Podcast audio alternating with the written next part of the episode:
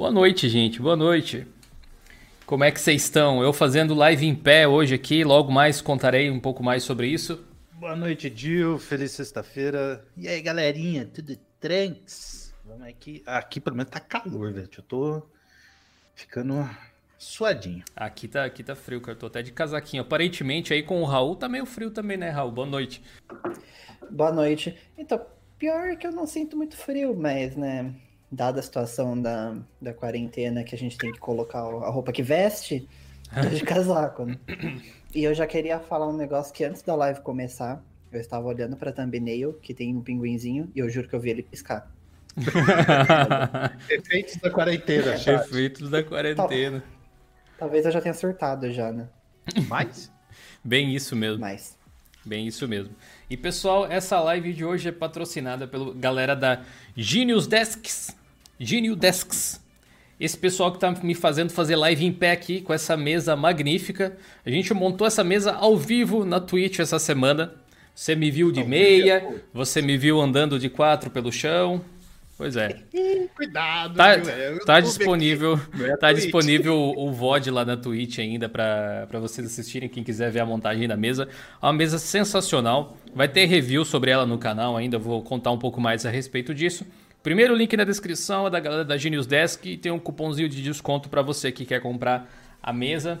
Nhec nhec, diz o Lucas. Exatamente, é um meme que foi gerado por causa da mesa lá, aqueles parafusos cheios de com, com as buchinhas de, de borracha, né? E hoje, galera, a gente vai responder as dúvidas de vocês aí do chat. Além disso, a gente também pretende aqui fazer um apanhado de algumas novidades que surgiram essa semana. Você que segue, acompanha aí o blog de Linux, acompanha um monte de novidades bacanas. Uh, o grande Carlinhos, o herege, um dos nossos uh, colaboradores também, escreveu vários resumos para vocês lá no nosso fórum durante a semana. A gente tem a, a intenção de trazer toda essa informação aqui para você mastigadinha e debater cada uma dessas coisas. Então, se você quiser acompanhar o que a gente vai fazer agora, na descrição, na região lá de links, você encontra os links para esse post específico, na verdade, o link. E a partir desse post tem os links para todos os conteúdos que a gente vai é, debater por aqui. Então, você pode ir se inteirando aí junto, pode ir comentando aí no chat. A gente vai fazer uma coisa bem bacana. Se for possível, deixa um like aí, se ainda não deixou, compartilha, traz alguém aí para o mundo Linux que ainda não conhece, de repente, o mundo da tecnologia. E vamos começar já destacando o fim da linha para o Ubuntu 19.10, né, Ricardo? Você até fez um artigo a respeito disso e tudo mais. Conta um pouco mais para a galera a respeito desse assunto. Bom, Gil e galerinha, tudo nessa vida tem um começo, meio e fim, né? Então, e também a gente sempre uh, coloca aqui na, nas nossas lives e nos posts que essas versões intermediárias aí do Ubuntu uma hora vai acabar, né? E hoje chegou do nosso queridíssimo Ubuntu Eon. É isso que fala? É o 19. O Eon Hermione. Eon Hermione. Puta nome bom, né? Nossa. O Hermione. Me lembra a Hermione sempre do Harry Potter. É, de neon, ah, a cabeça já, já não ajuda. E ele chegou ao fim. Então, se você tem aí o, o 19.10 é bom. Ou você volta para o 1804, né, que é uma versão LTS, ou vai para o 20 e fica suaveira, né? Então tem um monte de tecnologia que começou nele, como por exemplo o negócio das híbridas, né? Eles começaram a testar nessa versão, se não me falha a memória. Então, eu acho que nessa versão aí do Ubuntu, uma das coisas mais legais foi a lapidação do tema que eles trouxeram, do Yaro e tal, né?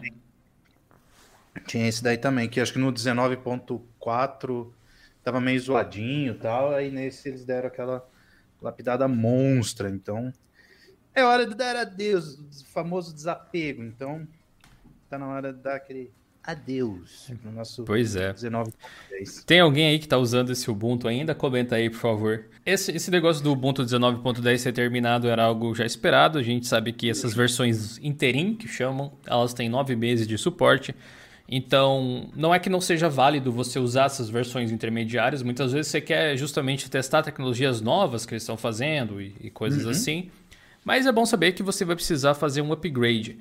Na prática, é mais ou menos o que acontece em uma distribuição rolling em termos, que é o seguinte, você vai do é. 19.10 para o 20.04, depois você vai para o 20.10. O que acontece é que dentro desses ciclos, os pacotes eles são retidos por mais tempo, enquanto numa rolling release você vai acompanhando o lançamento das aplicações conforme elas saem.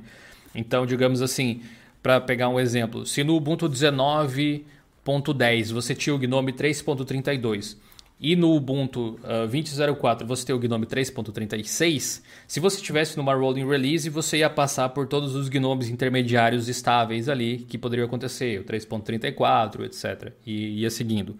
Quando você está utilizando versões, distribuições de ciclo fixo, o que vai acontecer é que você vai continuar com o 3.32, muito provavelmente, e aí quando você atualizar para o 20.04, você vai direto para o 3.36 sem passar pelo intermediário. Então, é uma condição um pouco diferente. Algumas pessoas gostam, outras não. Particularmente eu prefiro, acho bacana, mas gosto da ideia de rolling release em algumas situações até. Enfim, é alguma coisa que você tem que ter em mente na hora de utilizar o seu sistema, porque a maior parte das distros, na verdade, funciona assim. Né? São algumas que são rolling. Bom, próximo tópico que a gente tem aqui no nosso resumão da semana é sobre a Red Hat. Red Hat Enterprise Linux é 8.3 beta, não é verdade? Lançado aí. Está disponível para a galera poder testar, talvez. Você pode usar o Gnome Boxes, eu acho que é uma forma legal de você testar. É, e a Red Hat é uma empresa que sempre está pensando de forma diferente, cara. Às vezes eu, eu, tento entender assim qual é o. Sabe, o que, que desperta a Red Hat exatamente. E, e, na maior parte das vezes é algo que eu nunca espero. Assim. Eles estão muito focados em prover a infraestrutura da tecnologia que a gente utiliza aí. Você Sim, pode contar um pouco das novidades uh, que tem nessa versão aí? De repente, Raul, a partir daquele texto do fórum, pode ser mesmo? Quem quiser acompanhar, tem o link na descrição também. Deixa eu jogar aqui. Eu... Ô, Ricardo, você, você manja mais dessa parte? Porque essa parte de servidor o Raul, Raul humilde. Muito, ser sincero. Humilde, humilde. Não, é Apesar assim, de eu ser. Ape... Eu tô do lado do Red Hat da força, mas. Nem tanto. É, assunto de servidor. Apesar já... de eu cuidar dos servidores do Diolinux aqui e tal, eu não manjo dos servidores. Ele não vai tomar os bits da coisa. É. é. Então, o que eu tenho em relação à Red Hat é mais ou menos o, o carinho que eu tenho, por exemplo, com, a, com o Packet Tracer da, da Cisco. Entendeu? É uma ferramenta que eu quero aprender a, a, a dominar, entendeu? Porque é uma ferramenta sensacional, né? Como falar, ah, pode usar o CentOS, pode usar o, o Fedora até, mas, cara, o Red Hat para mim é um, uma rocha, tá ligado? É, assim, você quer colocar um servidor no ar e nunca mais ter dor de cabeça, vai na, na Red Hat ou pega as partes, por exemplo, da, da Canonical também, que é, que é show de bola.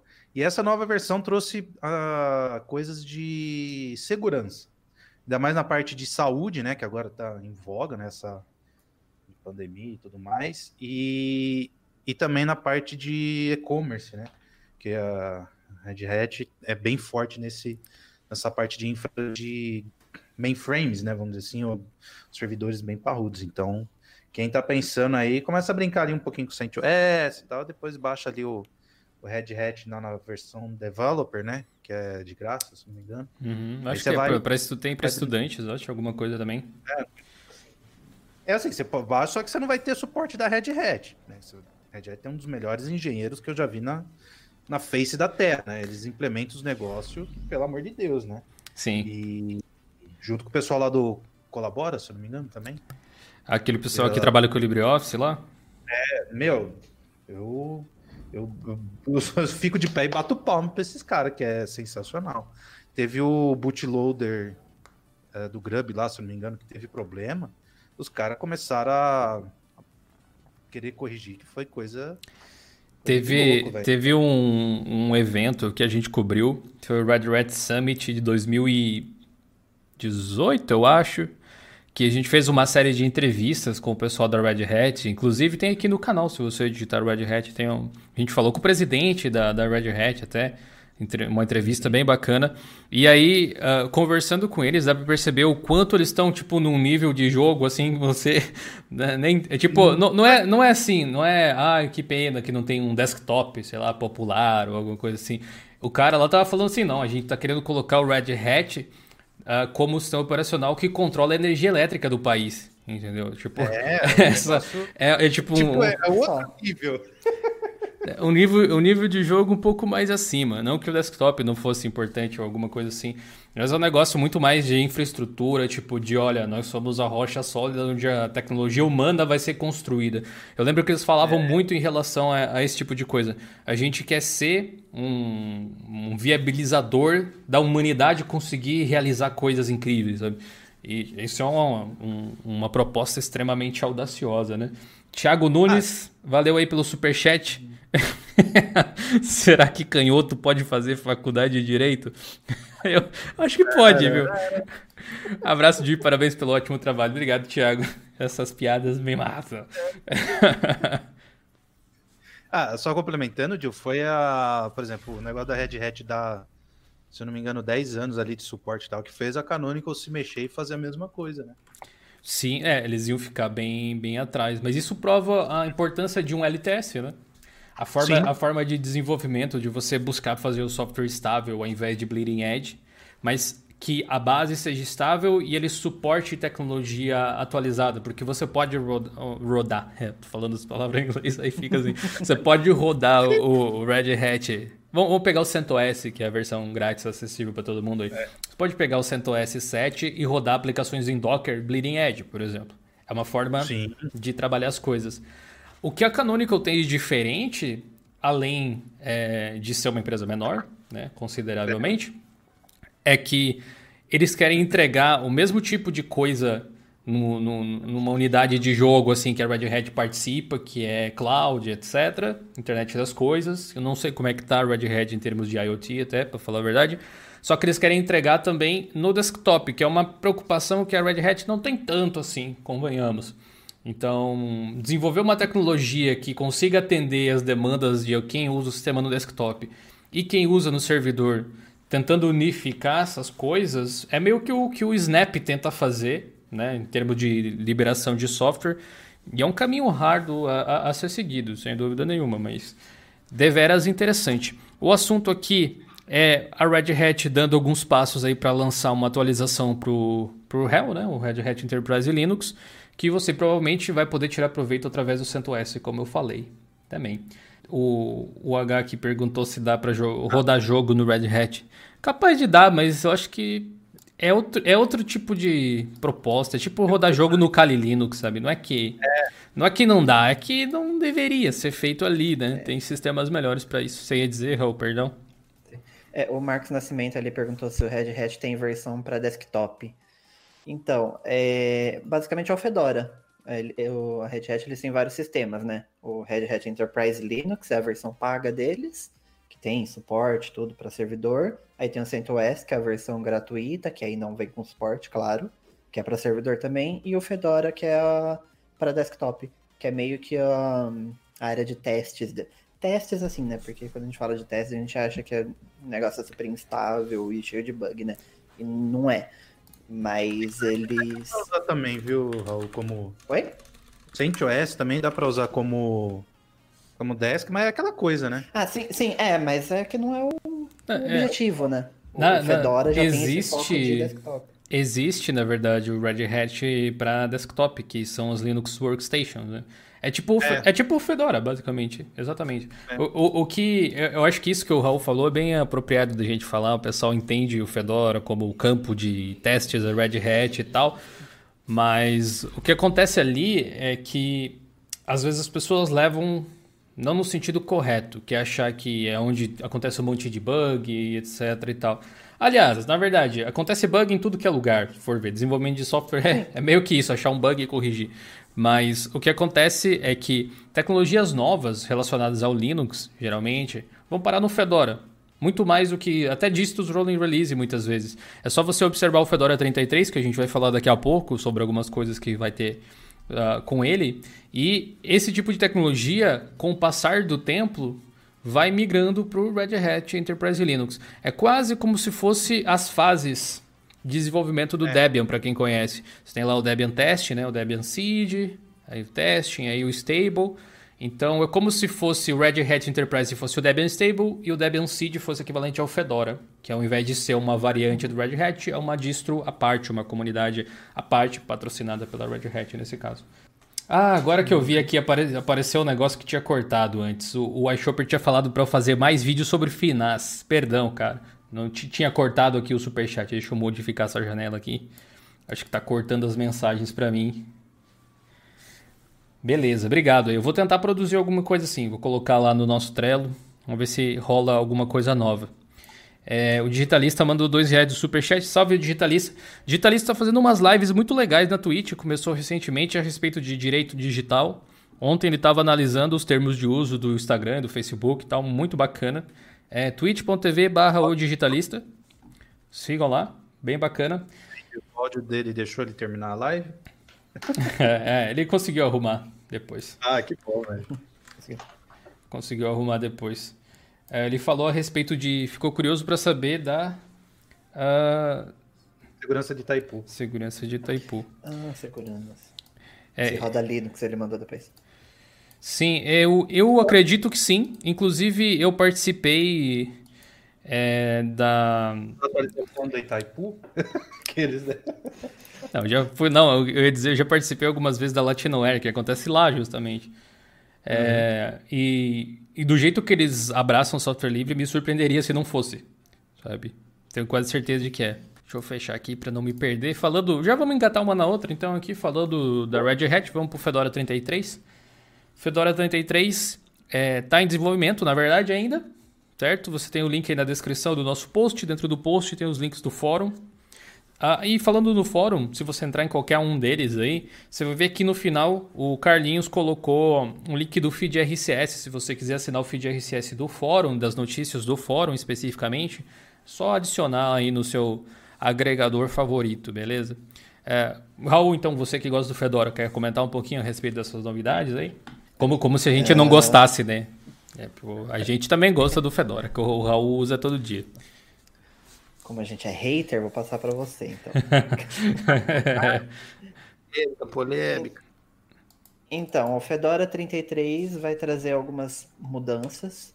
Nada assim, tipo, de. O que vai vir de, de questões visuais, no caso, é o, o novo Gnome e as, as spins também com as novas versões do, das suas respectivas desktops. Mas é, as mudanças que vão ter mais são mais por, por trás dos panos, né? Que agora, por padrão, ao invés de usar o EXT4, eles vão usar o BTRFS. Mas, se você quiser, você pode, na hora de instalação, da instalação, fazer uma instalação avançada e usar EXT4 normal. E ele vai usar a ZRAM ao invés da partição swap. É claro que tudo isso, se você for fazer lá de uma maneira avançada, você pode configurar do jeito que você quiser. Isso são Sim. mudanças por, por padrão, né? Tudo isso poderia ser feito já se você quisesse, né? Sim, sim. É. As mudanças são por, por padrão. Que como a gente já falado, né, o Fedora tá sempre tentando ser, é, tipo... A vanguarda, e, né? É, ditando. É, tipo, é, é, ditando, é, dando essa empurrada na, na tecnologia, né? Tipo, sempre inovando. O Fedora em si não tem esse apelo que o Debian tem, por exemplo, de estar tá sempre ali no estável, é. no, do, no do jeito que eles fazem, a sensação que eu tenho é assim, se alguém, se a gente perder usuários no caminho, não importa, não é o objetivo. Tipo, só tá lá no é. O objetivo é uma prova de conceito de tecnologia na maior parte das vezes. Porque se importasse Sim. esse tipo de coisa, seria bem mais, né? Por exemplo, ali, uma das novidades que, que tem é que eles estão considerando abandonar suporte a BIOS para deixar só o EFI. Bom, talvez é, afete pouca gente hoje em dia. Mas definitivamente é um tipo de ação que causa é, uma perda de usuários, talvez alguns. Aparentemente, uhum. né, é tipo ok. É, outra, outra mudança que eu acho interessante, achei interessante na verdade, não porque, nossa, que mudança drástica, mas porque eu nunca usava mesmo, era o, o, o VI, vai ser substituído pelo Nano. Eu sempre usei o Nano para tudo que eu precisava de editar de arquivo de configuração, praticamente. Sei que tem gente aí que é que, que adora o VI, o Vinho, etc, o Emacs para fazer essas coisas, mas eu sempre usei o Nano para editar arquivo de configurações simples, então é uma das coisas que eles querem mudar. O BTRFS É deveras interessante, especialmente pela questão do Fedora Silverblue. Não sei se o pessoal está ciente em relação ao lance de OS 3 e tudo mais. Mas o BTRFS, assim como o ZFS, que a gente fez um vídeo aqui no canal, também tem aquele suporte a snapshots do sistema. E é bem possível que você consiga um sistema bem difícil de quebrar utilizando o BTRFS, Fedora Silverblue e Flatpak, tudo combinado. É um sistema que Tipo, não é que não quebre, mas se quebrar, você tá a um reboot de arrumar qualquer coisa, sabe? Então, é, é, bem interessante que eles façam isso. Agora, me surpreendeu, sinceramente, eles empurrarem o BTRFS agora. Eu achei que o BTRFS, por mais bom que fosse, uh, tava ficando meio de lado pelas distros. Eu via só o OpenSUSE incentivando o uso dele há muito tempo, que talvez fosse substituído por alguma coisa. É, o, o Bruno gosta, né, do BTRFS e tal. Realmente, mas o Big Linux é um, apesar do projeto nacional, que tem que fazer vídeo dessa versão nova, que também é interessante, até é, é bem, bem pequeno comparado ao impacto de um Fedora, né? Dentro da comunidade Sim. ali e tal. E assim, o que ele me mostrou de código na hora que foi para fazer, é, deixar redondinho, eu falei, cara, acho que da terceira linha ali eu já tava mandando aquele lugar, velho. Cara, é um trampo desgraçado, velho, para colocar o BTRFS com o snapshot, né? Fazer esse negócio de, de voltar. Mas, cara, na hora que ele me mostrou, tipo, em. Vai, sendo bem. É, exagerado, é, três segundos você volta o sistema, sabe? Antes de quebrar. Eu falei, cara. Sim, sim. É bem, é bem parecido com o do, do ZFS que o Ubuntu implementou em caráter experimental nesse aspecto de snapshots especificamente. É, e tem o lance da swap. Esse, esse da swap e usar Zerhan, eu não sei se. Sinceramente, não sei se é uma grande ideia. Eu acho que eles realmente não vai fazer muita diferença de acordo com o público-alvo, especialmente da versão Workstation do Fedora. Mas Zerhan sempre me pareceu mais eficiente uh, em computadores mais fracos. Agora, eu não sei se é a mesma Zerhan que o pessoal conhece ali há mais tempo, que é aquela que você cria um bloco uh, na memória compactado para jogar os arquivos que iriam para o disco, para a memória, alguma coisa assim. Uhum. Porque se for. Existe um, um, um, problema técnico que eu vejo ali. Que é assim. É, as máquinas estão começando a sair com SSD de fábrica, uhum. cada vez mais. E SSD é rápido. Swap em SSD é massa. Tipo, você não sente tanto assim, sabe? é, é, mais lento que a memória ainda? Supostamente sim, mas é, é bem diferente de você utilizar num HD, em termos de lentidão ou alguma coisa assim. O Zerran, alocando um bloco de memória, não sei quanto ele aloca exatamente, é, ele é capaz, digamos assim, de, vamos dizer, 2 GB de swap alocado na memória fica, não sei, 200 MB, de repente. 100 mega, 20 mega, eu não sei. Mas é um bloco de memória que eu acho que fica usado, a não ser que o ZRAM mudou. Então fica já reservado para o sistema isso aí. E dependendo de quanto ele use de, de, de swap, no caso na RAM, pode ser que você chegue um, um ponto onde a sua memória está tão cheia que a solução seria jogar para o disco e aí ele acaba tendo que jogar para a própria RAM, sabe? Tipo, não tem, você coloca da RAM para RAM, basicamente, só que da, da do, do, modo tradicional de armazenar os arquivos para o modo compactado. Então, não sei se é a melhor solução. Existe uma variação do ZRAM, no entanto, que consegue fazer essa utilização, ou seja, permitindo que o swap continue funcionando na, na memória, mas a partir do momento que a ZRAM encher ali, ela consegue dar um dump para o HD ou para o SSD, para o disco nesse caso, garantindo que o sistema continue funcionando e a memória não lote. Então, eu imagino que os desenvolvedores vão pensar em coisas desse tipo e tudo mais. Uh, além do que, computadores bem poderosos provavelmente nem usam swap praticamente, especialmente se você é. tem muita RAM. É, a utilização é bem baixa, então talvez não afete tanto assim. O que, que vocês acham aí? Uma boa decisão? Uma decisão. Vocês, vocês fariam no próprio sistema? Porque Zerran você pode instalar hoje, se você quiser, em qualquer distro, não só no Fedora, né? Honestamente, eu nunca usei Zerran, então. Você usa swap? Pra tipo, mim... a, sua, a sua swap é utilizada? Olha, eu nunca parei para monitorar. Antigamente eu usava swap do mesmo, tipo, fazia uma partição de swap do mesmo tamanho da, da memória RAM. Você tinha no, eu tipo... usava não, não, mesmo aqui no PC mesmo, porque ah. eu sempre suspendia o computador em vez ah, de desligar. Tá. E aí eu mantia. Mas aí eu perdi esse hábito, agora eu tô desligando normal. Uhum. Tanto que, que até tô preferindo agora, porque como o Fedora tem a opção, tipo, quando você desliga, ele tem a opção de você marcar de fazer atualização do sistema. Então, tipo, todo dia eu desligo o computador, ele já atualiza o sistema sozinho. Aí não preciso ficar indo sempre dando, dando update. Certo. E aí eu nunca mais usei a suspensão, aí eu diminuí a, RAM, a, a swap para 4 GB, mas eu também nunca fiquei monitorando se de fato eu cheguei a, a de fato usar ela. Eu sempre mudo também o, o swapness para 10%, então eu acho que eu quase não devo usar, até porque tenho 16 GB de RAM e eu não uso nada assim pesado o suficiente para lotar isso. Sim, eu ia dizer, tá? É exatamente esse tipo de coisa. Aqui eu tenho o swap de 2 GB e o swapness que você falou aí é um fator importante. Se eu não me engano, o padrão do Linux é 60. Ou é 40? Uhum. É 60, né? É 60. 60. Quer dizer assim, quando tivesse uh, 40% livre. É isso, né? Acho que é. Não, é ao contrário. É... Sempre, sempre esqueço. Eu, eu acho que é. 60% livre das coisas livres, você ter uma daí ele, daí ele começa a jogar as coisas na swap. Eu sei que a System 76 mudou isso no pop e o swapness dele é 10. Então, ele só vai começar a jogar as coisas para swap quando tiver 90% ocupado. Hum. Ah, tá uma margem. Então aqui eu tô rodando um monte de coisa agora. Meu sistema, a live e tudo mais, está rodando com 6 GB de memória, 6,5 mais ou menos. É, e está utilizando um total de 0 bytes de swap. Então realmente talvez botar e não botar não faça tanta diferença assim.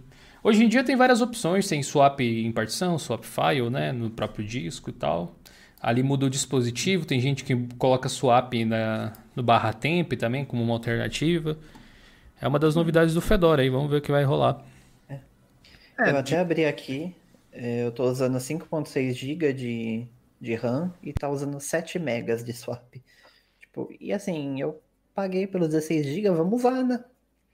tá, tá certo. Uh, uma das novidades aí da semana que vale a pena a gente comentar é o tal do Gnome OS. Parece que agora já tem umas imagens para ser baixadas, eu ainda não cheguei a testar nenhuma delas. Teve um vídeo que eu fiz aqui no canal, se você assistiu, se você não assistiu, dá uma olhada lá. É, a respeito dessa distribuição, basicamente, que o projeto é. Gnome está pretendendo lançar aí é focado em testes da comunidade e eu vi que bastante gente dividiu opiniões a respeito disso. O que, que vocês acharam da iniciativa Gnome OS? Iniciativa Vingadores. É. Então, é... na verdade eu não acho que eu não tenho nenhum sentimento quanto a isso, até porque é uma distribuição usada para testes, né? Não é. Tem gente falando que é tipo KDE Neon do, do, do Gnome. Tipo, não é, né? Porque o KDE Neon ele é pensado no usuário final, né? O Gnome OS não, é tanto que, tipo, não tem uma página, tipo, te, tentando te vender por que, que o Gnome OS é bom e, tipo, uma maneira fácil de instalar. Tanto que até pouco tempo atrás, tipo, tava disponível, mas você tinha que compilar um monte de coisa, tipo, era um trampo, não tinha uma imagem fácil que você podia True. simplesmente baixar e usar. Agora que tá, tipo, que eles liberaram um link de um .img, que eles conseguem rodar no boxes tranquilo. Mas é, é basicamente um sistema para testes, né? Para você desenvolver pro, pro Gnome, para você testar algumas coisas. Mas eu, eu acho uma boa. Se isso facilitar o desenvolvimento do Gnome, por que não, né? É, eu, eu acho que particularmente não muda muito para eles, assim, não sei o quanto muda, na verdade. Talvez a questão de testar em hardware real é que faça alguma diferença, né? Porque às vezes o cara vai, ah, ok, na VM funciona, mas lá o hardware é simulado. E, sei lá, instalar num processador de geração diferente ou numa placa de vídeo diferente vai trazer para a interface alguns bugs que não aconteciam na VM, sabe? Coisas assim. É, eu vou Talvez. me basear no comentário que o George, nosso querido, abraço George, que ele fez a live lá no, no Comunidade Fedora, né? Ele explicou isso daí. E Raul, nessa o Gnome OS, ele vem realmente para ser o KDE Neon, velho. É, ele vai crescer? Ah. Uhum. Até porque até agora eles têm falado dessa questão de developer, né? É. Developers, developers, developers. Developer. É. Só quem é das antigas vai entender. A princípio vai ser para eles poderem, por exemplo, vai ter lá a base né, do, Gnome OS. Aí, por exemplo, é, essa base vai ser para todo mundo, né? Então, por exemplo, o George fez uma implementação, aí em vez de ficar subindo, testando, já vai estar tá tudo lá. Aí ele sobe e já disponibiliza para todo mundo. Assim, gente, resumindo, porque foi uma live de quase duas horas, tá? Tipo, teve bastante coisa. Deixei o link ali no post também. Então, basicamente é isso. É para eles aprimorarem é, funcionalidades, corrigir bug, é, que mais? Ver o que, que tira ou não do sistema. Cara, eu achei muito, muito legal essa iniciativa de ter um Gnome OS, né? E assim, se eu bem me lembro, na hora que tiver bem redondinho, tá? Eles vão, tipo, soltar assim pra galera, né? Mas vai ser tipo igual o Cadeia Neon. Se der problema tal, aí vai ter que meio que a galera correr atrás tal. A princípio Mas... não seria, então, focado para o usuário final era all, assim, seria só para desenvolvedores mesmo. Isso, primeiro é para eles, né? Mas depois dá para a galera ir usando tal. Eu acho interessante, porque é bom, a, por exemplo, o Gnome OS ter a, a, o, so, o software, o sistema para eles testarem e depois soltar, né? Ali na máquina, em vez de, de VM e tal. Então eu acho muito, muito importante essa, essa distro aí, né? Que eu vi alguém falando, ah, é inútil, não sei o que tem. Não, galera, é, é para um propósito. Né? É, aí é, pode, ser, pode ser inútil pro cara lá, de repente. Né? É. Mas para o pro projeto vai ser muito útil e para mim vai agilizar um monte a, a o desenvolvimento de coisas. E o que ele, ele me. Ele, eu fiz uma pergunta negócio de híbrida, né? Não podia deixar de. Logicamente. Se você não e... falar sobre isso, alguma coisa tá errada. Tava errado. e, tipo, eu perguntei é, o Cristiano pediu as perguntas, eu falei, vai ter algum, alguma ferramenta parecida com o Prime lá que o Josué fez, né, pro, pro Regata? E ele falou que vai ter um negócio um pouquinho mais trabalhado, que é tipo, já vai ter, se eu não me falha a memória, alguns programas que já vão carregar na GPU dedicada. É, tipo a Steam, o DaVinci Resolve, sabe, esses programas mais pesados. Hum. Então eu falei, pô, legal. Era um meio que um boatinho que eu vi no Game on Linux ou foi no Forex? Não lembro. Mas aí ele confirmou. Falei, legal, gostei. Mas ainda acho que devia ter um painelzinho, tipo, igual tem no Windows, igual do José. Mas já é um caminho, gostei. Legal, legal. Eu gostaria de pontuar aí que faz exatamente 42 minutos que eu tô em pé. né? E ele não caiu das pernas. Não caí, tá, tá começando a dar um formigamento aqui com o resto. Porque as pernas já foi. E a gente tá em pé aqui graças à incrível mesa da Genius Desk aí, patrocinador do episódio de hoje do Geocast. Para você conferir, primeiros links aí na descrição. Compre uma e fique em pé igual eu aqui. Faz bem para circulação, apesar do formigamento que dá nas costas por falta de hábito mesmo. É, David Souza mandou outro cincão aí, valeu Davi. Será que um dia veremos um smartphone Linux chegar às massas? Eu sei que o Android é Linux, né? Linux do Android, mas eu gostaria de ver algo mais genuíno Acho que talvez a questão ali é a gente deixar de ver uh, tipo distribuições diferentes como o Android genuíno e o Android o, um sistema operacional Linux genuíno e o Android não. Que Linux é o kernel sempre, então o que uma distribuição que vai para um smartphone, tipo daqueles da, da Purism, né, o Pure OS, alguma coisa do tipo, tem em comum com o Android justamente o Linux, né? Agora, o, o Gnome mesmo vem se lapidando para funcionar cada vez melhor em dispositivos móveis. Se você for reparar, KDE também tem o Plasma Mobile lá. E eu acho que o que a gente já vê chegando ao mercado é esses smartphones da Purism. Um desses chegar às massas. É outro 500. O que acontece? É difícil, eu acho, que um, um, novo competidor entrar no mercado sem já chegar com os dois pés na porta com todos os aplicativos compatíveis, sabe? Esse, esse que é a treta. Hoje em dia é uma é, coisa de nicho, né? É, teria que ser assim, ó. Você já vai ter WhatsApp, Facebook, Twitter, Instagram, Telegram, é, e todos os jogos já. É, assim, os jogos mais comuns. É, né? mas e, e, esse, esse tipo de coisa certamente seria um deal breaker se não tivesse, mas eu acho que esse é o ponto até que o pessoal conseguia contornar. Começa a ficar frustrante quando você vai lá o aplicativo do seu banco, não tem né? Que é uma ah, não, coisa não, mais não, específica, sabe? Sim. Mas é bem provável que esse tipo de coisa aconteça, sabe? Eu não consigo ver uma distribuição crescendo nos smartphones sem ter compatibilidade prévia com Android. Ah, é algo que, na verdade, a, a Microsoft já tentou, né? E também não conseguiu, porque, tipo, entra naquele limbo, né? É. É, você só vai conseguir usuários se você tiver aplicativos. E os desenvolvedores só vão querer fazer aplicativo se a plataforma tiver usuários. Então, é o círculo naquela, né? vicioso. Né? Ainda um aplicativo ou outro, você consegue passar, mas, tipo, Instagram, por exemplo, depois de um tempo eles, eles barram aplicativo de terceiros e aplicativo de banco e... E aparentemente ter dinheiro não é, né? não é o, o, fator, né? Porque a Microsoft tinha bastante. É, por isso que eu duvido muito de ter um, um novo competidor aí nesse mercado tão cedo. Assim, é, Existe esses smartphones de iniciativas tipo focado em privacidade e tal. Isso eu acho que talvez até cresça, se fique um pouco mais popular. Agora, chegando às massas, só se é. algumas, algumas, sei lá, uma Xiaomi da vida, uma Samsung da vida, fazer um paralelo ao, um, ao Android, a um sistema operacional que rode os aplicativos, tipo Tizen lá, que eles estavam tentando fazer, rodando Linux também. E aí você chega às massas, porque são empresas que têm um monte de consumidores já, é mais fácil eles conseguirem vender. Depende muito, eu acho, dos fabricantes, não é nem de alguma distribuição geral, um, um OS para celular.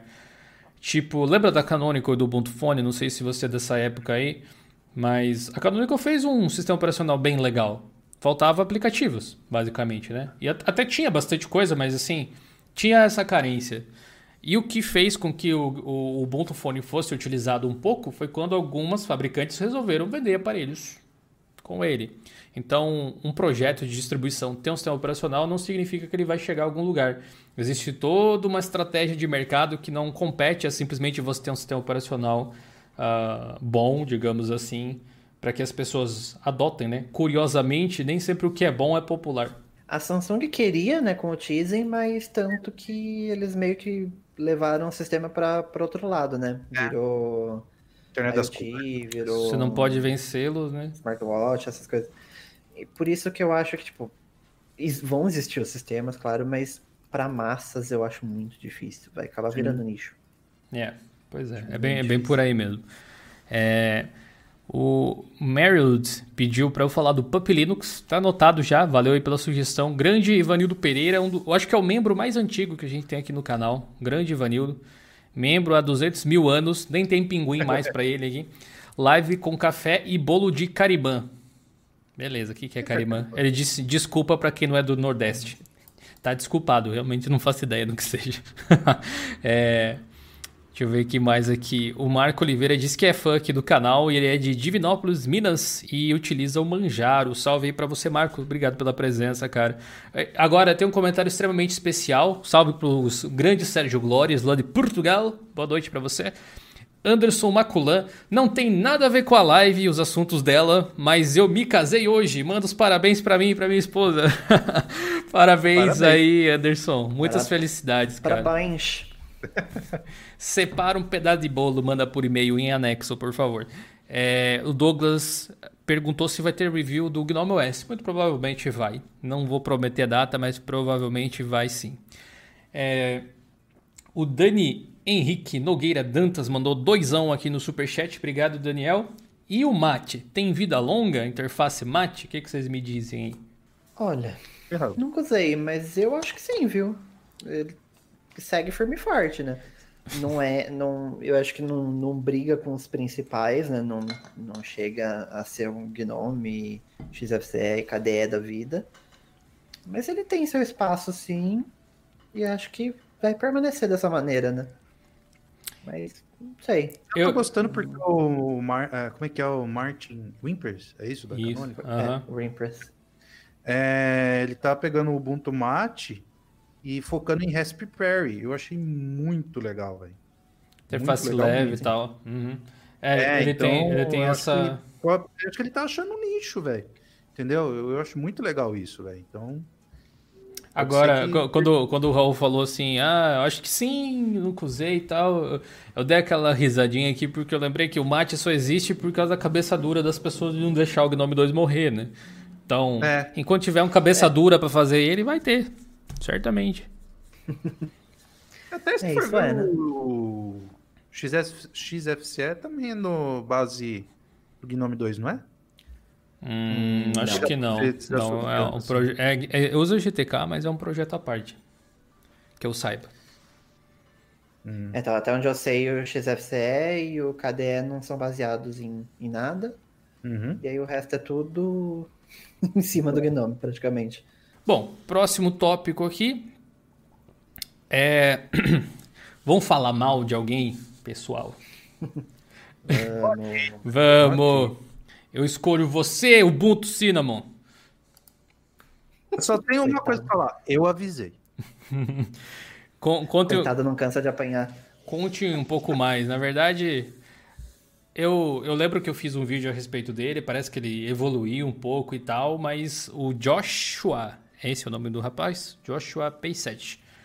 Ele vai ter que dar um, uma segurada no projeto, né, Ricardo? É, meu camarada Zio, pelo post ali do nosso amigo Carlinhos, famoso herege, o cara teve que dar aquela segurada básica, porque, né, cara achou que tava na Disney, achou que era tudo lindo, maravilhoso. Aí quando ele falou, quero ser flavor, aí o que aconteceu? A Canônica falou, oh, filho, boy. Vamos, senta aqui, senta aqui com o pai, vamos conversar.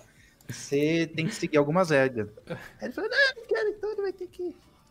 Né, então. Uh, ele quer. Uh, pelo que eu entendi do post lá, eu, eu achei muito confuso a, até o post original, né? Uhum. Ele falou que depois do, da pré-release lá do 2004.1, é, ele vai ter que se focar para virar flavor, mas ele vai ter que deixar desenvolver. Eu não entendi, o cara é muito confuso. Bom, já, já que eu engatei, eu vou engatar a quinta aqui. Primeiro, o cara, o cara usa é, é, notebook da, da Apple lá, o Mac, Mac, Mac. Ah, ele, faz, ele, fa, ele fazia o sistema numa VM, né? Verdade. Mas vem. Aí depois ele falou: uh, acho que eu vou ter que usar no hardware físico. Você acha? Você ele... acha que para fazer um sistema operacional de verdade você precisa instalar ele num hardware de verdade? Poxa. O cara, você adivinhou consegue. mesmo, né? Caraca, não Aí, tinha como ver essa chegando. Problema. Plot twist. Problemas, né? De aí não funcionava o Wi-Fi, depois não funcionava a webcam. Aí eu falei, eu falei, Aí eu ainda tive, eu tentei, né? Falei, não, aí híbridas tal, o cara já veio numa educação que eu falei, ah, eu falei, filho, não provoca, velho. Provoca. Então, para mim, é, é assim, se morrer, vai tarde. e também se tentar continuar, não vai fazer diferença nenhuma no oceano. Então, Cara, viu, viu o pessoal comentando aqui no chat que o Mint é melhor e tal? Concordo plenamente. O, Ubuntu é. Cinnamon é o, é o Mint, na verdade. Não precisa ter um é Ubuntu Cinnamon. Quer dizer, não precisa é aquela coisa assim. É a liberdade do software livre. Se eu acho que precisa, eu faço, tudo bem. Mas, tipo, ele não se encaixa, parece. Não, ao menos não parecia. Tipo, o que, que ele tá trazendo de novo na realidade que o Mint já não traz de um jeito bem mais organizado? É, então, o laranja então ele talvez, teria um apelo muito maior se ele, se ele trouxesse alguma novidade que não tem no, no Mint Cinnamon, né? Só que, na verdade, é o contrário, né? Porque ele tá tirando a loja do Cinnamon, que é legal, do Mint Cinnamon. Ah. Tá tirando o gerenciador de atualizações. Para ser justo, Raul, se eu não me engano, uma das coisas que eles tinham feito era tipo um Cinnamon Twix. Um negócio assim que mudava o, o layout da interface. É, sei lá, tipo, colocando uma barrinha para cima, uma dock embaixo. Sabe o, o Mate Tweak que tem do Ubuntu Mate, mais ou menos? Uhum. Seria a mesma lógica, só que por cima. Acho que isso é uma das coisas que eles tinham ali. Mas. Ah, e o tema laranja, né? Tipo aquele visual assim. Tá. Eu tava vendo aqui a respeito do, do nosso querido Ubuntu Cinnamon. Basicamente a treta é que eles estavam tentando criar com alguns é, softwares ou modificações, tipo aqueles metapacotes com os ícones do desktop, aquela coisa toda que dá o visual para distro, entre outras coisas, utilizando os PPAs da Canonical, né? E a Canonical não quer que as flavors oficiais usem PPAs. Esses softwares eles precisam estar no repositório oficial. Isso que faz uma flavor ser oficial, justamente. Uhum. Uh, só que eles são basicamente modificações de outros pacotes que já existem. Então, acabava criando um atrito ali de, de, de de nomes e, enfim, até mesmo de redundância, muitas vezes, de aplicações, porque um pacote a mais no repositório é mais espaço ocupado no servidor e etc, né? E as flavors não pagam para a Canonical manter essas coisas. A Canonical patrocina desse jeito ali é, os seus derivados diretos. Ou seja, para colocar uma coisa no repositório do Ubuntu, supostamente esse negócio tem que ir para o repositório do Debian. E aí ele disse que para colocar alguma coisa no repositório, no repositório do Debian do jeito que ele queria era uma treta muito grande.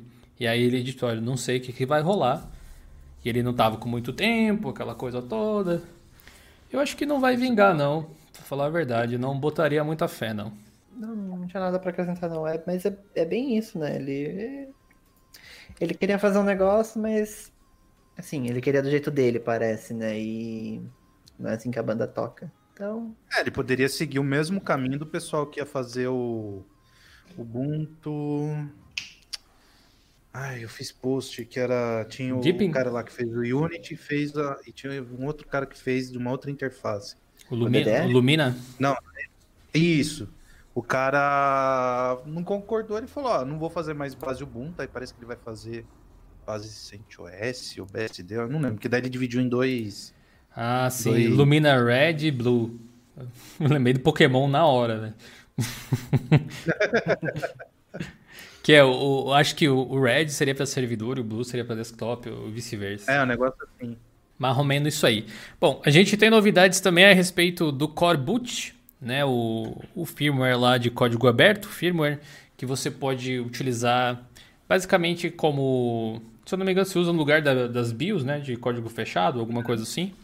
A System76 tem trabalhado bastante ah, nisso. Eles tentam, os, os computadores que eles vendem com o Pop OS e tal, lá, eles tentam deixar totalmente aberto. É incrível isso, à, à medida do possível, é claro. E uma das coisas é ter o firmware aberto. E eles informaram algo interessantíssimo que os novos laptops, computadores que eles vão vender com o Ryzen 3000 e da série 4000, vão não vão utilizar firmware proprietário, vão utilizar o Core Boot no lugar. Eles vão ser a única ah, empresa do universo até que eles colocaram. Nós seremos os únicos do universo a oferecer esses processadores com firmware de código aberto. Se funcionar, né? Porque eles estão tentando produzir as coisas ali e tal. Ponto de exclamação, bota que não tem. Na Twitch o contador tá longe já, né? O que mais acontece é passar moto. É só Que- Não deu tempo de mutar. O que, que, que vocês acham dessa iniciativa? Assim, vocês ah, gostariam que uns laptops viessem com um Core Boot no lugar de um, numa BIOS fechada, num um EFI fechado, um firmware assim? Ó, Ou para não vocês me não, faz diferença? assim, se não me atrapalhasse, por exemplo, eu conseguisse é, dar boot no meu laptop é, híbrido e tudo mais, cara, pra mim, eu pudesse fazer. Porque assim, gente, o meu notebook da Dell, a BIOS ela é totalmente capada. E eu acho que eles fazem isso de propósito. Eu, eu tô só achando, tá, gente? Que nem um amigo meu falou, só tô piruando aqui, só dando um devaneio. Pode, sei lá, pode ser que o Core Boot aqui destravasse um monte de coisa. Então, pra mim, seria é, ótimo. Entendeu? Assim, se não me atrapalhasse, por exemplo, instalar drive, fazer os boot e tal, pra mim, pode vir que não tem problema nenhum, velho. E se deixa até mais rápido, que eu acho que eu fui. Acho que foi o Edson que falou lá no nosso grupo. Foi o que deixa até um pouco mais rápido. Então, pra mim, Tem vir, potencial. Pra mim, tem Como problema não tem bloat proprietário, em teoria é para ter um, um carregamento mais rápido. Então, É mim, algo, algo que para mim nunca parei para pensar, tipo, o software que tá ali na BIOS, tipo, se é proprietário ou não, qual seja, tipo, não compro um, um Uhum. computador pensando nisso, então para mim tanto faz, se for melhor, se for mais aberto, que bom. Eu apoio a ideia, desde que funcione. Sim, eles têm muita coisa interessante. Tipo, o design dos computadores tem, tipo, é open hardware também nesse aspecto, né? Ah, você pode, se, se tiver, né, tipo, as matérias-primas e as máquinas para fazer, digamos assim, você pode construir o seu próprio System 76 sem precisar comprar deles. Interessantíssimo que eles sejam uh, atuem desse jeito aí. Eu realmente nunca utilizei nenhuma máquina com Core Boot, não faço ideia, mas eu vi recentemente um vídeo do Short Circuit, que é um dos canais satélites do Linus Tech Tips lá, o pessoal deve conhecer. Eles fizeram uma review do do Lemur, eu acho. Não, não lembro do modelo especificamente. Eles fizeram uma review do, nos laptops da System 76 e mencionaram essa questão do core boot, o remapeamento de teclado que dá para fazer e tudo mais. O Dio, é o canal do, do Magricelinho ou do, do, do Gordinho? Eu nunca lembro. É, é, o, é o, o, canal é todo. Todo o canal é do, do, do Linus lá, que é o Magrinho, mas o, o Anthony, eu acho que trabalha na equipe, então eles fazem. Tipo, eles produ é uma produtora, né? Então ele tem um monte de canais. Grande Georges está presente. Vim estar tá falando de você agora há pouco. Obrigado pelos é. dezão aí, grande Dio. E convidados, boa noite. Faz um tempo que eu não apareço, mas o café ainda rola, como sempre. Gnome, tô por aqui. A gente tava falando do Gnome OS agora há pouco. Deixa eu aproveitar a sua presença aqui então para trazer esse assunto de volta rapidão. Uh, a gente estava aqui especulando a respeito dos objetivos do projeto Gnome com ele e tal. O Ricardo mencionou que falou com você numa live que você fez lá na comunidade Fedora. Se eu não me engano, né? Foi isso, Ricardo, eu acho. É, ele estava conversando com, com o Cris, eu só estava ajudando a gerenciar. Tá? Eu, e aí eu mandei a, pergunta para ele. Certo. Oi, George. Eu gostaria de perguntar. eu gostaria de perguntar para você aí, George, a respeito disso. Tipo, em, em, curto prazo, o que, que a gente pode esperar em relação ao Gnome OS? Assim, que tipo de projeto ele vai ser?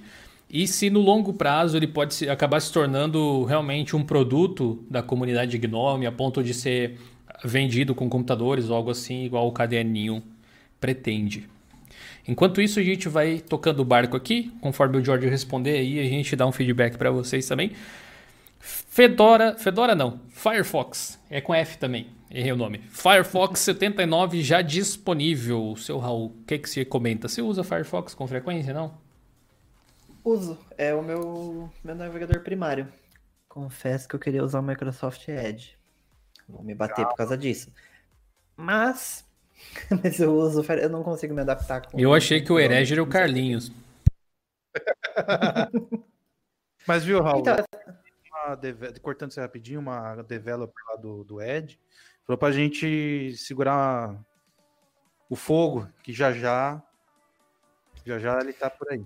No, no, assim, no... aí imagina que não, que não deva demorar muito, assim, não todas as últimas versões do Firefox têm saído com poucas novidades até, são, são coisas mais, mais pontuais. É, e o 79 saiu, agora tem como exportar senhas e logins em um arquivo CSV, é, tipo, sem precisar de extensão. Aí, no caso, se você quiser migrar para algum gerenciador de senhas ou algo do tipo, você consegue de maneira fácil. Lance dos cookies, né? É, Interessante. É, não, é, tem até no, no, no Chrome também, que eu vi. Pareceu é, isso é, agora. Eles estão cada vez mais focando nessa questão de, de proteger né, o, o tracking, tanto de cookie, né, de, de malware, todas essas, essas questões, eles estão querendo, tipo, serem cada vez mais, mais severos, né, quanto a isso. E eles melhoraram, né, esse ETP, que é o Enhanced Tracking Protection, que vai proteger automaticamente de cookies indesejados. Pois é. É, é. Eu acho que o Firefox faz bem, eu acho, em focar nesse tipo de coisa, porque eles não vão ganhar mercado de outro jeito, eu acho. Sim. Sim. É, o diferencial deles, né? É, pois é. Tipo, eles não têm um, um Android para colocar o Chrome embutido, ou o Google para jogar anúncio do Chrome, ou o Windows para já mandar com o Edge, ou um macOS para já mandar um Safari. Eles têm os Linux, que podem mudar de navegador quando quiserem, basicamente. É, e é isso, né? O, o, Firefox OS lá era meio que uma tentativa disso, né? Viabilizar o Firefox como. Basicamente como o, o Google faz com o Chrome e o Android. É, sim, sim. E, e, agora eles se tornarem esse, esse bastião aí da privacidade, eu acho que é algo interessante que eles podem fazer. Não sei se eles chegaram lá já, se é visto já pelo mercado como o navegador para quem quer privacidade. Mas tem bons precedentes, é também o navegador base do Tor Browser e tal, né? Então acho que a galera que entende acaba sempre achando bacana. O George respondeu, eu peguei aqui a, as duas mensagens dele em vez de se, se perder aqui na. Ele falou o seguinte, ele até corrigiu, eu falei, a minha memória de vez em quando ela falha. Ele falou assim, ó, uh, Gil, uh, objet, objetivos, até onde eu saiba, por enquanto são para teste e desenvolvimento. Isso eu acertei, tá, gente? Não é para uso no dia a dia. Acho que foi que eu me equivoquei. Uhum. Não acho que o objetivo a curto e médio prazo seja de ser, um, ser uma distro ou algo do tipo. Aí ele complementou. Sim. Uma das coisas que o Gnome OS vai facilitar muito é no desenvolvimento dos módulos do sistema. Isso eu estava esquecendo. Gnome Shell, Mutter, serviço de sistema, etc. Imagino. Pode rodar EG, acho que falhou aqui minha de integração com o GitLab e etc. Da Aí hora, da hora. Uma parte, peraí. Peraí. E ah, ele complementou com, para ficar na, registrada na live, uh, por exemplo, se alguém abrir um merge request para o Gnome Shell, uma imagem do Gnome OS vai ser criada e os designers podem testar facilmente. Hum. Obrigado, é, George. Eu estava tentando lembrar desses detalhes, mas nada melhor de quem está dentro do projeto. Saquei. E realmente, então, na verdade, é uma... as construções são automatizadas com as modificações já propostas para que todos os desenvolvedores tenham o mesmo software em mãos, tipo, no conjunto. Deveras interessante, para falar a verdade. Não, não deixa de ser uma distro, né? É uma, uma distro per se, assim, é uma distro, mas não é uma distro tradicional, talvez, a gente pode dizer. Interessante. bem falar no mercado, né? Uhum. A Daniel começou assim, né? Foi. É, o, cade... o caderninho é, é. hoje é vendido, né? Alguns laptops, né? Do Slimbook, se não me engano. Essa, integra... essa integração com GitLab, GitLab com GitLab é... essa integração com GitLab parece ser bem poderosa, tipo, isso deve ajudar muito no desenvolvimento. Eu acho também muito da hora, velho. Uhum, demais. É, e, e, testar em hardware real vai ajudar a otimizar provavelmente a performance e, e coisas das aplicações, assim.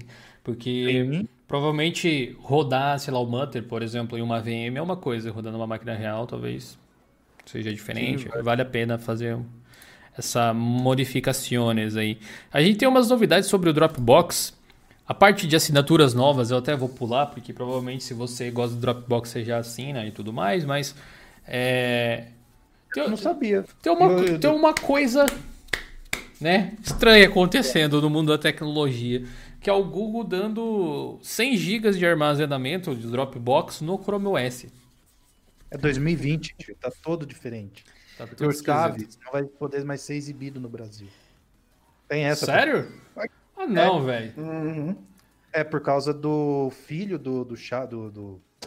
Ai, Romeu, ajuda. Sério? Espírito. É, tem briga de direitos lá com a. Não acredito. Falando... Não, é com a Televisa. Aí deu. Tipo, não pode mais exibir até os caras liberarem. Poxa, se, então, eu, Globo, se eu tivesse sentado, eu levantava de indignação. então, Globo, Netflix, SBT, a partir de sábado agora não pode mais exibir nada. Caraca, velho. A Amazon. Tem na Amazon, eu acho, Chaves. Vai sair de lá então? Vai, vai sair de todas as plataformas. Pi, e os caras vão pi, atrás até aqui no YouTube dos canais Pipipichu. Pipipichu. é das antigas, vai. Nossa, velho. Ai, ai, ai. Mas voltando aí do, do, Dropbox, por isso que eu quis dar esse disclaimer, tá totalmente diferente de 2020, entendeu? É, o Chaves parando de passar no Brasil, realmente, 2020 ser você pode ir embora já. É... é... Mas, mas uma coisa, eu tenho uma coisa interessante, um insight aqui, eu acho que dá para se ter a partir do, do Dropbox aí no Chrome, no Chrome OS nesse caso, que é ok, agora nós somos um sistema operacional para o consumidor, não é só para vender os nossos produtos, entendeu? Então, tipo assim, ok, parceria, você ganha 100 GB aqui no Google Drive, ganha 100 do Dropbox, usa os dois, usa o Chrome OS, né? Não vai ser por falta, por falta de suporte, essas coisas que você vai ficar sem. Eu tô louco para ver os Chrome OS podendo ser rodados mais de boas em qualquer PC. Seria Sim. incrível. Eu acho que o Chrome OS cresceria muito. Porque é, é, um sistema bem coeso, assim, simples de usar, noob friendly e ao mesmo tempo poderoso. Tem potencial para se desdobrar assim, em, em algumas coisas bem legais, especialmente com suporte a é. Flatpak e etc. É, aí vai depender do, da vontade da, do titio Google, né? Ou da Alphabet, é isso mesmo? Alphabet, do, do... Alphabet, é. Do Google, né? assim, né? Eu acho, que, eu acho que o Chrome OS é um subsidiário do Google direto mesmo. É. Que assim, na hora que eles verem que pode, por exemplo. Se, tô, gente, se eu chutar aqui e eu acertar, velho, eu quero um real de cada um que tiver aqui na live, velho. Vai dar 360. vai dar 360 pila, ó.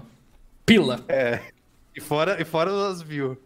Tipo, vai, vamos supor que o, que, o, que o Google lá, com o Chrome OS e tal, fecha uma parceria com a Steam. Para jogos, que é um, que é um mercado muito forte. Uhum. Cara, aí vem Nvidia, AMD e tal, já tem o Stadia para ter um... Mas eles estavam tentando rodar a Steam, né? A gente teve informações recentemente sobre isso. Mas imagina, por exemplo, a, o Google vai lá e fecha uma parceria com a Canônico. Tu não fala nada, o que que tem? É teste.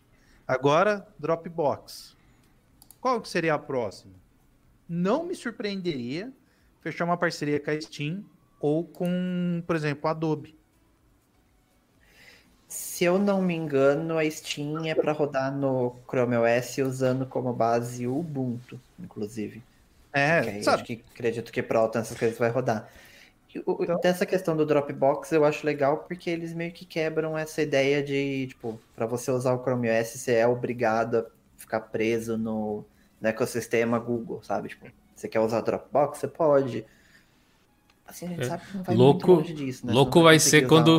O Firefox. Exatamente. Exemplo, louco vai ser quando você puder instalar o Firefox como navegador primário. Mas dá, né? Na verdade, você pode instalar o aplicativo da Google Play. Sim.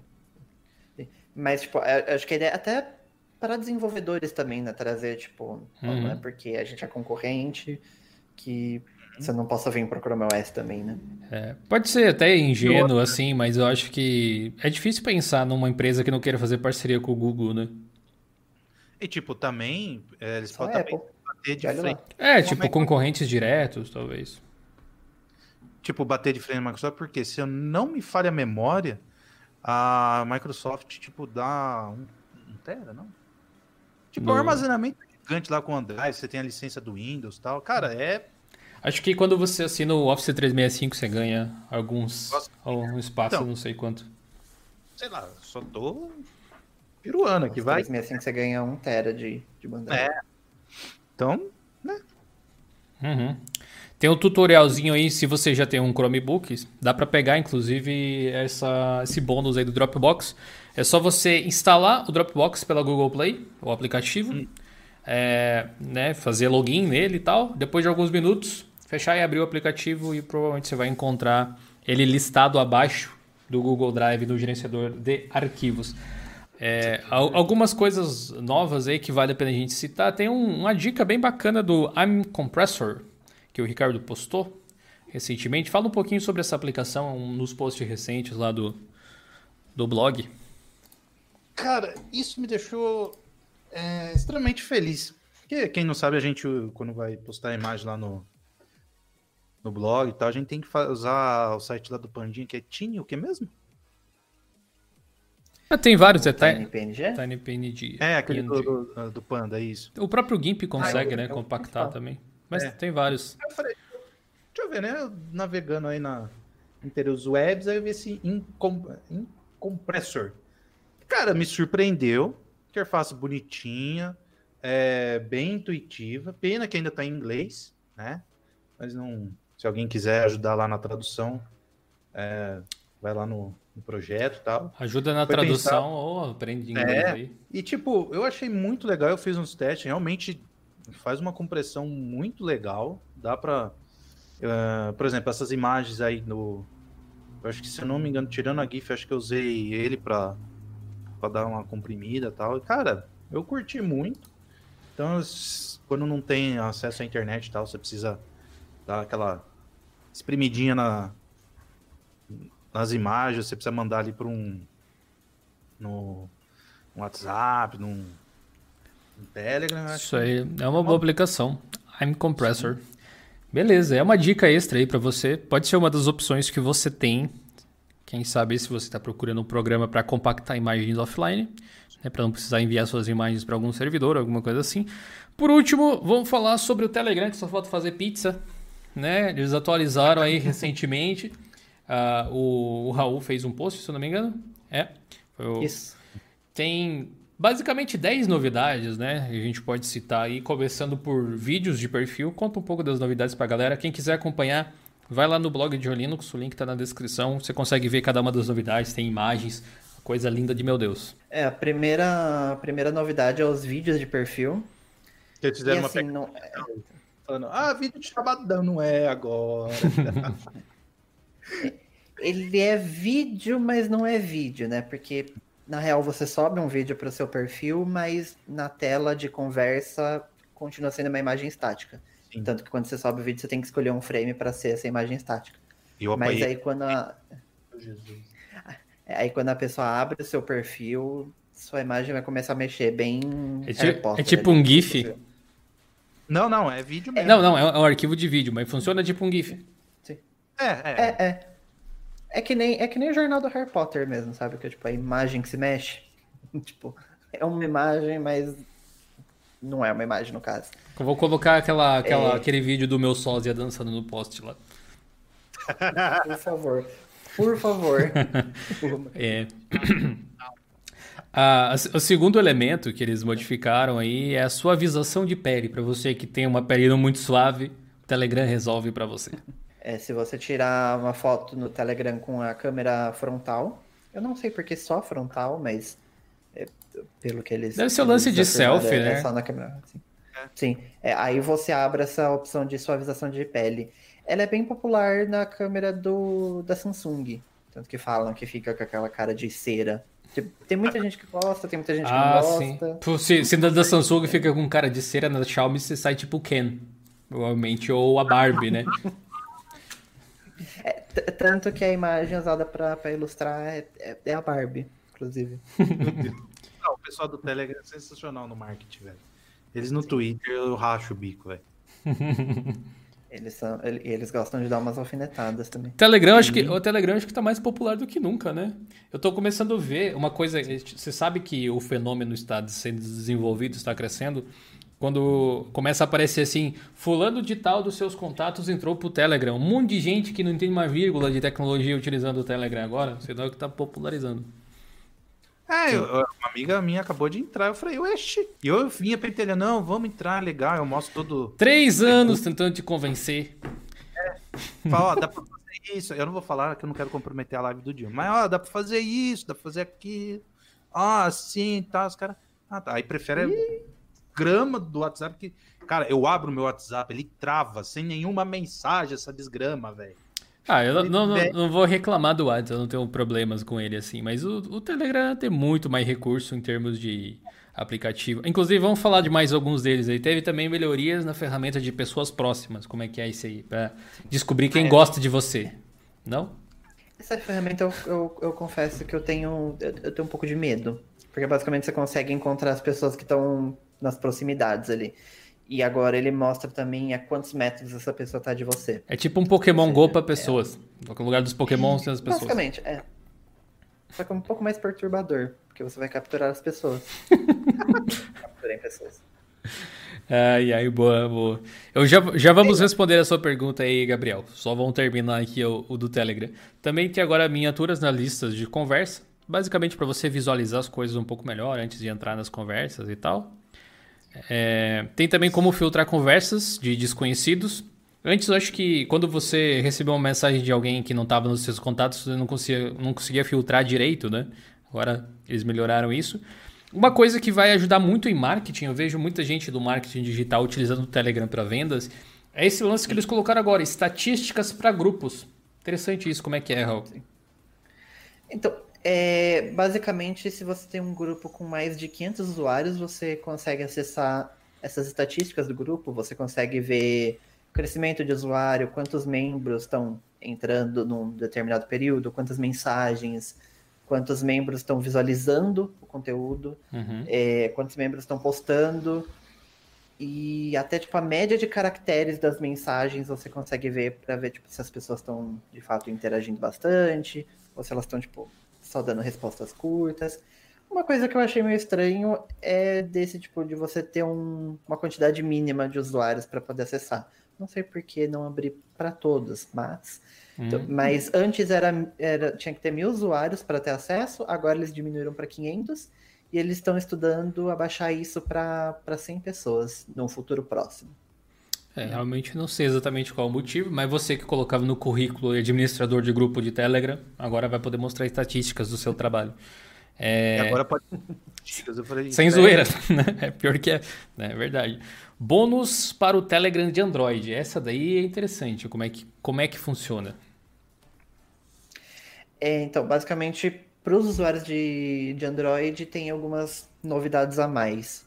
É, agora você consegue editar os vídeos, inclusive, tipo, girar, girar o vídeo, você consegue cortar, você gravar na, na vertical, você consegue deixar tipo um vídeo quadrado, um vídeo retangular. É, conforme outra coisa bem legal também, conforme você for digitando a mensagem, a, a caixinha onde fica a sua mensagem, ela vai crescendo conforme você vai escrevendo. Tipo, ela não, não some ali na, naquela caixinha. E o player de música também foi, foi redesenhado, né? Porque para as pessoas que ouvem músicas e qualquer outros arquivos de áudio dentro do Telegram. Agora ele está cada vez mais parecido com um aplicativo de, de música mesmo, tipo os ícones foram redesenhados, tem uma, uma lista de reprodução. Parece tipo um player do Spotify. Sim, é, ele é, tá querendo ser bem isso mesmo, tipo, um, como se fosse um player de música mesmo. Uhum. Uma das coisas que eu mais gostei é a próxima novidade, que é múltiplas contas do Telegram Desktop, que é para você poder usar, obviamente, mais de uma conta e logada ao mesmo tempo, sem precisar utilizar algum tipo de Gambi ou alguma coisa. Infelizmente eu não consigo responder as minhas mensagens no, no Telegram, muita mensagem. Até tinha mostrado um print hoje pra galera ali, que tá 9, 999, 999 lá, tipo de mensagens que não conta mais, sabe? Tem muito, eu não consigo responder. Talvez eu crie uma outra conta ali para ter alguns contatos específicos, para ter um, uma utilização um pouco melhor do aplicativo. E essa é uma solução bem interessante. Agora, a novidade número 9 das 10 aí é o famoso Chupa Apple 3, 4 anos depois. São emojis animados, né, Raul? Agora você pode ter os seus animojis. Eu usei aqui, tá muito bonitinho, velho. Eu confesso que é uma das ferramentas que eu desabilito. Eu não sou muito fã. Tipo, quando você manda um emoji sozinho na mensagem, ele vira um emoji grandão no chat uhum. e ele fica animado. Ele, tipo, o de sorriso, ele dá uma, uma sorridinha, Sim, o de tchauzinho. A, a piscada, um ele sobe. Uhum. É, e a cada atualização eles têm adicionado mais emojis com suporte a isso. E chegou aí, a... nessa atualização chegou 5, 10, 15, 22 novos emojis. e se você mandar o emoji de bolinha, ele não só se mexe, como aparece um gol e você tem a, a chance de fazer um gol. Você pode fazer um joguinho, tipo um cara ou coroa até, inclusive. Tipo, Sim. Se acertar, acertar o gol, a gente vai fazendo não sei o quê. Tipo, você, você se diverte. Tem, eles, colo eles colocaram alguns emojis mais principais, assim, mas o que me chamou a atenção foi que eles colocaram alguns em relação à pandemia, tipo um médico, um, um, um doutorzinho, uma médica também, uma doutora, é, e mãos e uma esponjinha, tipo, de lavar as mãos, um negócio Sim. assim. Sim, eu achei Se muito. Se eu não me engano. E até tem, tem um ok de anterior, tá ok. Se eu não me engano, na atualização anterior eles já tinham trazido aquele. aqueles outros emojis de. Não sei se é bactéria, do que que é. ah, sim. É, já, essa parte já me pegou um pouco, mas tipo, outras coisas também relacionadas Acho que eles à pandemia. Assim. Pra Covid, se eu não me engano. Sim. É, eles têm alguns packs de stickers também voltados a isso. Tem um só de corona, inclusive, que é um Covid engraçadinho. Nossa, achei muito, muito daorinha, velho. Ah, e... Pra gente pode não parecer, mas pra tentar pescar a galera, velho, isso daí é isso, daí é. E ó, é, as tias é, adoram. Sem dúvida. E a novidade número 10 é que a gente tá chegando próximo do momento que dá pra, vai, vai dar para compartilhar a ISO da sua distro Linux favorita pelo Telegram, provavelmente. Porque eles aumentaram de novo o tamanho máximo dos arquivos que você pode enviar. É, para 2 GB agora, né? A maioria já dá, viu, para enviar, inclusive. É porque an antes já era, já era grande, já era um, um gig e meio. Uhum. E a partir de agora você pode enviar arquivo de até 2 gigas. E aí eles, inclusive, é, colocaram uma alfinetada que outros aplicativos você só pode enviar arquivos de até 16 mega. Enquanto neles você pode mandar de até 2 GB. Outros aplicativos. É, oh, é... No caso do WhatsApp é 25, se eu não me engano até. Enviei um esses dias. Aí no Twitter eles colocaram. Mas de 25, de 25 para 2 GB, né? Mesmo é, assim, mesmo assim, não faz diferença. Qual que é a diferença? Pois é. Nossa, mas 2 GB, meu Jesus amado. Nossa, eu vejo um pessoal baixando o filme aí, né? Nossa senhora. Se, já, se, o, se o pessoal que pirateava as coisas já tava feliz, imagina agora. É, o Gabriel Silva mandou dois reais no superchat e pediu pra gente comentar o que, que a gente acha do Zorion S, clã. O que, que vocês acham do Zorion S? Tem me ajudado a ganhar dinheiro. Aí, ó. Diz assim. O Ricardo gosta. Você tá vendendo o Zorion S? Como é que você tá ganhando dinheiro com o Zorion S? Ah, então, é assim, galera. Eu pego principalmente o Light, né? Que foi a, a junção de ser bonito, ser leve e o pessoal gostar, né? E fiz, deixa eu ver, acho que foram três computadores recentes com o Zorion OS, né, o Lite. E tá para vir um quarto, um quarto computador, agora é um desktop, antes era notebooks. E e a galera tá amando, tipo, fala que é bonito, é rápido, não trava. Que era uma galera que tinha um PC um pouco mais é, uns eram velhinhos, vamos dizer assim, outros me menos potentes. E não estava aguentando o Windows 10. Ou era HD 100%, era memória, tipo, essa galera tinha, sei lá, 3, 4 GB de RAM e estava dando 60% de consumo Windows 10 só dando boot, entendeu? Então, eu tô colocando pra galera o Zorin e eles estão amando, né? A única coisa que pegou esses dias foi para uh, esses notebooks aí que eu fiz a instalação, é que algumas escolas ainda tá utilizando sites com Flash, Flash Player, né, para quem é das antigas. Então eu tive que instalar o Flash Player no. O Flash no é, Flash é tipo você explicar pra galera o que, que é orelhão. Já, né? É, é, orelhão. é tipo isso. Né? é um orelhão ali que. Não o de ficha, aqueles que tinha cartão, né? Ficha, Ricardo? O que, que é ficha? Ah, sim. Aquele negócio que você utilizava nos fliperama. Mas o que, que é? é, é não, vamos, não, vamos por, não, não vamos por aí que nunca acaba mais. então, é, o Zone me deu essa. É, aí eu tive que instalar no Firefox, porque no, no Chrome eu comecei a pesquisar. Eu falei, não, deixa. Aí eu fui ver lá do, do Firefox, eu consegui habilitar, aí subiu bonitinho e tal. E as ferramentas, pelo menos aqui na região de, de Valinhos, né, que é interior de São Paulo, é, o pessoal a, usa o Microsoft Teams, Skype, você não acessa via navegador algumas coisas, então não tive muito problema. Então, quem tiver aí computadores antigos, precisa dar uma revivida tal, fica a dica aí do, do Zorin OS Lite. E se, se eu bem me lembro que eu vi eles comentando no Twitter, Agora, no finalzinho de outubro, eles vão lançar a, nova versão baseada no Ubuntu 20.04. E eu quero ver aquele Zorin Grid, velho. Meu, eu, eu tô ansioso para ver porque é um gerenciamento de. Bacana demais, né? É, cara, é muito, muito top, velho. Então eu tô, tô querendo ver essa, essa implementação deles, velho. É, o Zorin Grid, pra quem não conhece, gente, tem até artigo, acho, no blog, né, sobre ele. Não lembro, não lembro quem foi quem escreveu, mas se eu não me engano tem.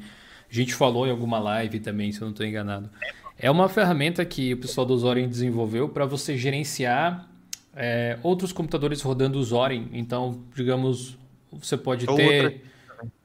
É, eu não sei como é que funciona com integração para outros sistemas, mas, mas assim, fizeram obviamente pensando no Zorin, né?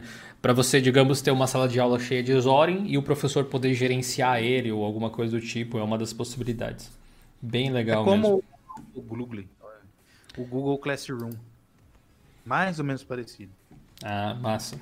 Vamos ver o que vai acontecer. Eu, eu, a minha opinião a respeito do Zorin é uma, distribuição que eu gosto bastante foi uma das que me ajudou a ficar no Linux lá em 2011, 2012, por aí. Foi uma das primeiras que eu consegui utilizar. Realmente, na época eu usava o Gnome 2 ainda. É, uhum. E eu não fazia ideia, né? Mas naquela época os caras eram tipo dois adolescentes de 15, 16 anos, algo assim. Eles começaram bem cedo. Qual foi vídeo que você fez? Uh, a respeito do Zorin foi um vídeo, teve um vídeo também que eu, que eu comentei sobre o assunto. Mas sobre a história dos caras era um post, se eu não me engano, sim. É, eles são da Irlanda, né? A mesma, a mesma terra do Linux Mint, curiosamente. É uma distribuição que eu acho que tem bastante potencial para desktop, para trazer usuários de Windows e coisas assim, porque tem aquela semelhança. Uh, certamente seria uma das minhas opções hoje em relação ao Pop OS, Ubuntu, Mint, Zorin, assim, da, do lado Ubuntu da força são as que eu mais gosto e tal. Fora isso, daí seria Fedora, Manjaro, etc. Davi de Souza mandou mais cincão aí. Obrigado, Davi. O WhatsApp precisa ter armazenamento de mensagens na nuvem e acesso multidispositivo urgentemente. O Davi dando a cal para a galera do WhatsApp. Escutem aí, ó, seus clientes.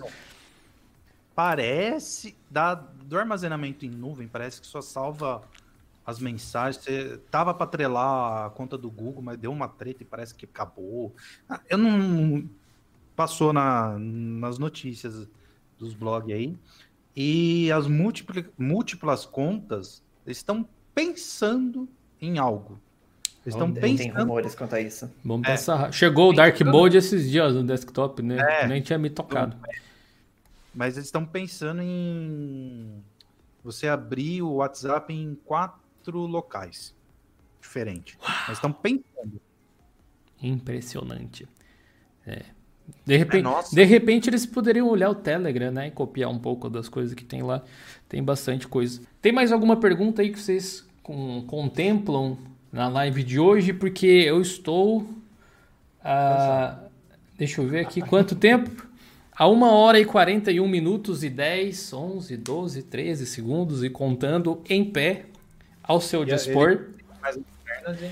Graças ao nosso patrocinador Genius Desks, primeiro link aí na descrição, use o cupom Genius10 para comprar a sua mesa. Em breve teremos review aqui no canal. Me segue no Instagram também se você quiser ver algumas coisas, porque agora eu vou sentar depois a gente vai fazer live na Twitch. E olha só que legal. Ela tem botões programáveis eu posso apertar aqui o número 2 e ela desce sozinha e fica na posição adequada para o Jonathan aqui utilizar o computador, o seu setup todo. Chique, só um pouco.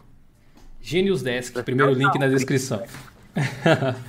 é massa demais. Comenta do Ubuntu Web, diz o Carlos Augusto aí, do grande Carlinhos.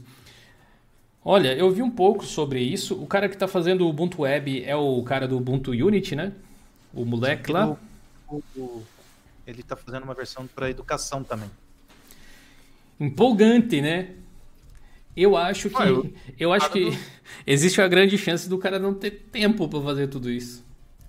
Ou o cara é um gênio, a gente não tá sabendo, né? Ah, cara.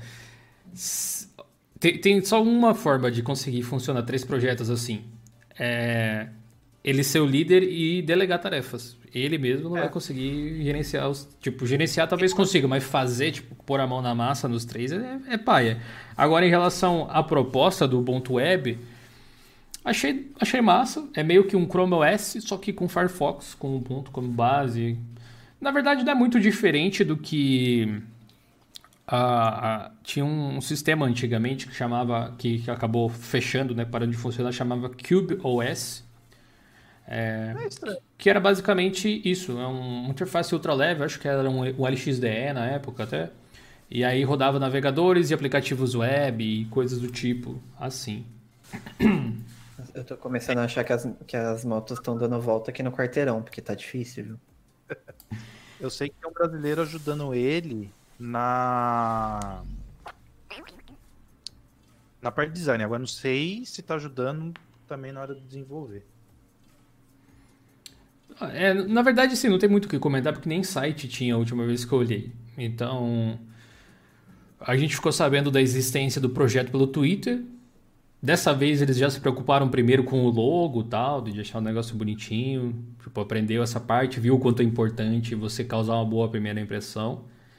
Uhum. Enfim, cara, vocês podem ficar tranquilos que assim que tiver novidades a gente traz para vocês aí, sem dúvida. O Enil Santana também mandou cincão, muito obrigado. Aí ele disse que será que vale a pena trocar minha mesa de pallet por uma Genius Desk? Como eles estão patrocinando, com certeza. Vale a pena. Ou se vale. Pior que eu acho muito bacana essas mesas feitas assim. Eu precisava de uma mesa que me permitisse ficar em pé. Realmente eu fui atrás do pessoal da Genius Desk por causa disso. Porque eu passo muito tempo sentado. E eu não sou muito bom em fazer exercício, apesar de eu tentar. Sou uma pessoa sedentária. Então, poder ficar um pouco em pé, eu acredito que vai trazer algumas benesses aí para minha saúde também. Sim. Inclusive, futuramente, depois de um tempo, depois de um mês, alguma coisa assim, eu quero fazer um vídeo a respeito desse assunto, contando como foi a minha experiência mudando o meu hábito de trabalhar assim. Uh, vou dizer assim, já sei o título do vídeo, tá? Estou trabalhando como Linus Torvalds. É, Boa. É, tipo na fotinho lá. Acho que, acho que foi uma coisa bacana. Mas zoeiras à parte, aí o Enio é uma ótima mesa, sem dúvida nenhuma. Vejam lá na Twitch, depois, depois que acabar aqui eu vou jogar lá na Twitch, vocês podem acompanhar, twitch.tv barra vou abrir live lá também. Mas lá nos VODs, se você for nos vídeos, tem um destaque que eu fiz que é a montagem dessa mesa. Levou uma hora, mais ou menos, uma hora e pouquinho. Quem quiser passar, mesmo que seja passando as partes para frente para ver como foi montado. Ah, o Eresh me lembrou também do Photoglimpse, né? O pessoal do projeto Glimpse, aquele fork do GIMP, anunciou que iria utilizar algumas das modificações que eu fiz naquele projeto do PhotoGIMP, que vocês talvez conheçam, no software deles, na versão nova. Não sei o que exatamente eles vão colocar lá, talvez atalhos do teclado, alguma coisa assim. Pincéis então, tipo, novos. Tipo, eu vi que tem. Mencionam você lá no. É GitHub ou GitLab? Ah, não sei, esse Git aí da vida. Acho que é o GitLab. Eu GitLab, né? Eu acho que eles vão acho que usar toda toda não, vou usar o esqueleto do que você fez no no no plugin, velho. Bom, cara, eu usaria. Se, se, eles colocarem as modificações que eu fiz no Photogimp no Glimpse, eu uso o Glimpse. Fácil. Eu também não vejo. não teria porquê. O, o workflow do, do que você fez, cara, para mim é Gente, vocês não têm noção, eu sou literalmente um gorila mexendo em edição de vídeo. Eles sabem. É vídeo não, de imagem. E aquilo ajudou eu, um gorila que mal sabe fazer um recorte, velho. A intenção do, do patchzinho é ajudar especialmente quem, sei lá, aprendeu, fez um cursinho de Photoshop, por exemplo, aprendeu a utilizar a edição de vídeo desse jeito. Uhum. E aí tem dificuldade de usar o GIMP porque as coisas são diferentes, né? Tals.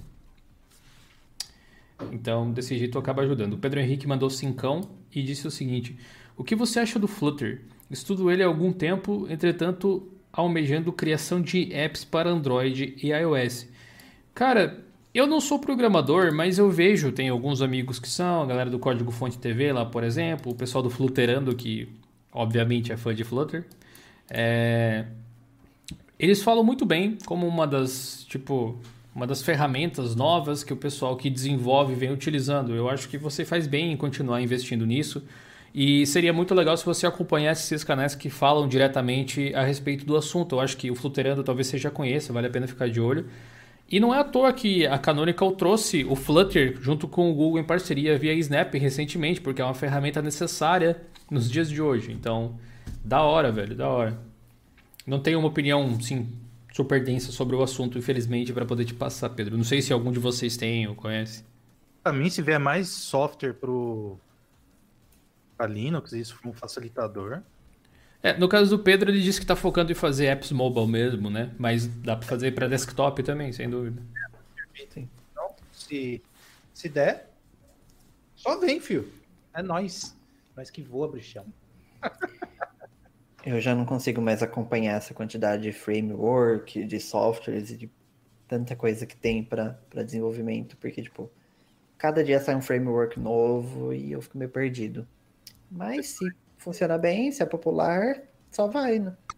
Acho que é isso, né, meu povo? A gente vai continuar em live lá jogando o Overwatchzinho de meu Deus, aproveitar que essa semana eu tô com boa mira.